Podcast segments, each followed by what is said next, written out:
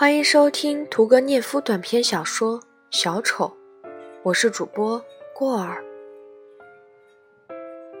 世间曾有一个小丑，他长时间都过着很快乐的生活，但渐渐有些流言传到了他的耳朵里，说他被公认是个极其愚蠢的、非常鄙俗的家伙。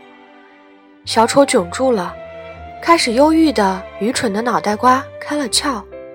于是他一点儿也不拖延，把他的想法付诸行动。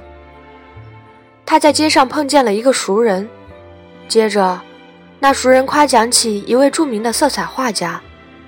得了吧，小丑提高声音说道：“这位色彩画家早已经不行了，您还不知道这个吗？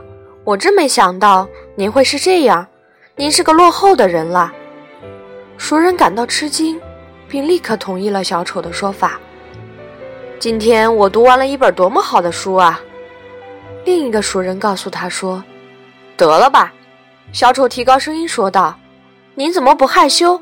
这本书一点意思都没有，大家老早就已经不看这本书了。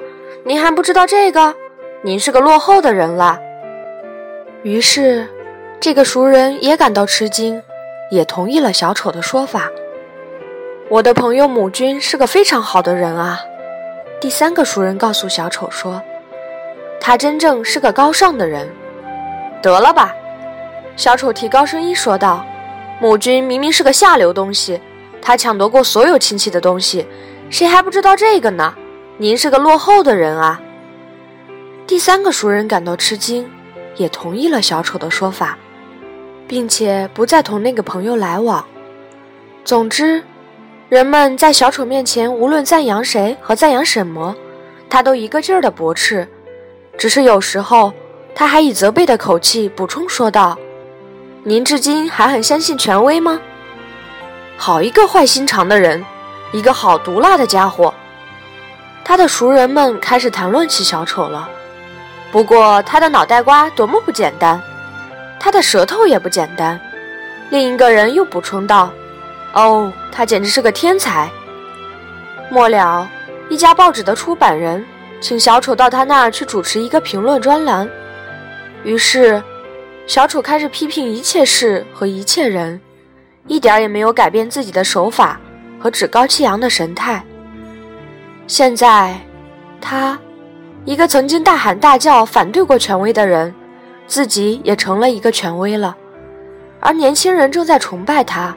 而且害怕他，他们，可怜的年轻人，该怎么办呢？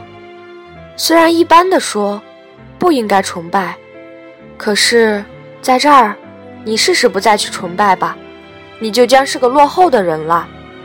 在胆小的人们中间，小丑是能很好的生活的。本次播送到此结束，感谢您的收听。